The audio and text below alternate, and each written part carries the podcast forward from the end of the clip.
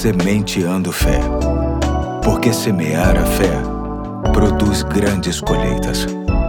Olá, hoje é sábado, dia 4 de fevereiro de 2023. Aqui é o Pastor Eduardo e te agradeço por estar comigo no último episódio da série O Salmo Nosso de Cada Dia. Esta série que surge no meu coração a partir dos ensinos preciosos que tive na escola bíblica de minha igreja sobre a importância e o uso dos salmos no Novo Testamento, sobretudo na vida de Jesus e também nos comentários do pastor Neemias Lima, publicados em seu livro Café com Crônicas. Conta-se que em determinado lugar se encontrava uma Bíblia aberta sobre um móvel. Ao se aproximar, um curioso constatou que era a página do Salmo 91 que estava exposta. Levando adiante a sua curiosidade, chamou o dono da Bíblia e perguntou o motivo pelo qual aquela Bíblia se encontrava daquele jeito. O dono responde: Está assim porque o texto do Salmo 91 é muito especial e pode atrair bênçãos para minha casa. Na verdade, o curioso aqui em questão era um pastor que imediatamente procurou um espaço confortável na casa para uma boa conversa com aquela pessoa.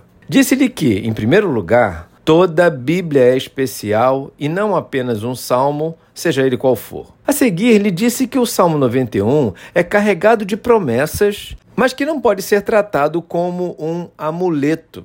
E por último, lhe ensinou que não podemos pegar tais promessas e usá-las como se Deus tivesse a obrigação de cumpri-las apenas para o nosso prazer e presunção. Satanás, quando tenta Jesus no deserto, conforme está em Mateus capítulo 4, leva Jesus à parte mais alta do templo e manda que ele se jogue dali e o faz usando os versículos 11 e 12 do Salmo 91, que diz assim: porque aos seus anjos ele dará ordens a seu respeito para que o protejam em todos os seus caminhos. Com as mãos eles o segurarão para que você não tropece em alguma pedra. Ao que Jesus responde: Não se deve pôr à prova o Senhor seu Deus. E assim deve ser a nossa relação, não apenas com o Salmo 91, mas com toda a palavra de Deus.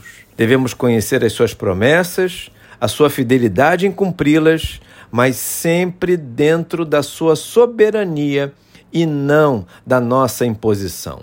E como é bom viver e saber está, por exemplo, no versículo 4 do Salmo 91. Ouça com atenção. Ele o cobrirá com suas penas, e sobre as suas asas você encontrará refúgio. A fidelidade dele será o seu escudo protetor. Maravilhosa promessa, fruto da bondade e misericórdia de Deus sobre nós. Hoje eu fico por aqui e até segunda, se Deus quiser.